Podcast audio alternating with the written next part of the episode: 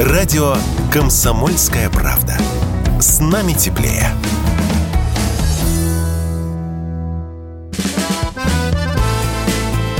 Автостопом по России. Журналисты «Комсомольской правды» Владимир Варсобин и Иван Макеев едут через всю страну и общаются с самыми разными людьми. Владимир Варсобин для радио «Комсомольская правда». Автостоп Калининград, Владивосток. Идет себе по России. Изучаем Русь-матушку. Ни в коем случае не продолжайте путь, скомандовал вдруг водитель. Не доедете вы до Владивостока, только себя погубите. Почему? Полюбопытствовал я. Поверьте мне, как старому автостопщику, начал свой рассказ Олег. Где я только не был. Из Сибири в Москву добирался без рубля в кармане. Ездил однажды автостопом из Питера в Москву в феврале. Это был кошмарный день. Стою по щиколотку снежной каше, замерз, сдался. Сел на электричку, вышел на станции Вышний Волочок, стал снова ловить машину. Темно, минус 15, коченею, стучусь в избы. У меня было трое штанов, они обледенели. Просто кусок льда. Олег смотрит на нас. Молчим. Сумасшедший, вздохнул Олег.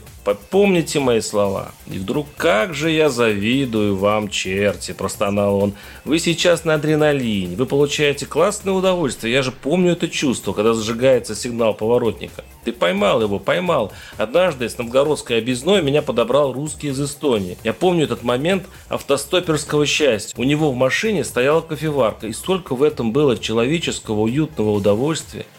У Генри Миллера есть в одном романе такая фраза «Ходьба – это единственное развлечение, которое позволял мой кошелек». Так вот, автостоп – это единственное развлечение, которое позволяло нам бесплатно расширять свой мир, превращать его из серого в яркий, в гигантский. Олег действительно смотрел на нас с завистью.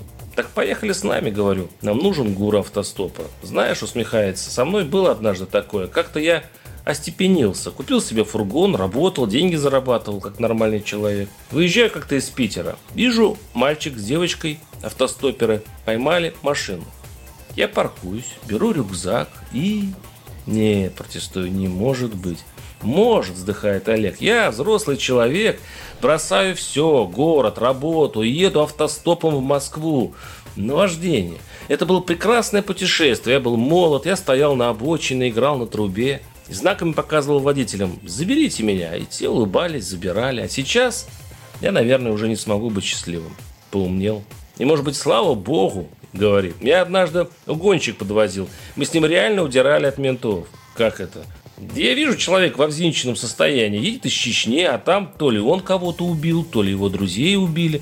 А выходить поздно. Перед Новгородом попалась пятерка гаишная. Жезлом показали к обочине. Он ринулся в лес. По дороге для лесовозов. Менты не рискнули, а мы застряли, бросили машину и шли пешком. Это был один из самых страшных моментов в моей жизни. Он шел за мной, а я думал, убьет, не убьет.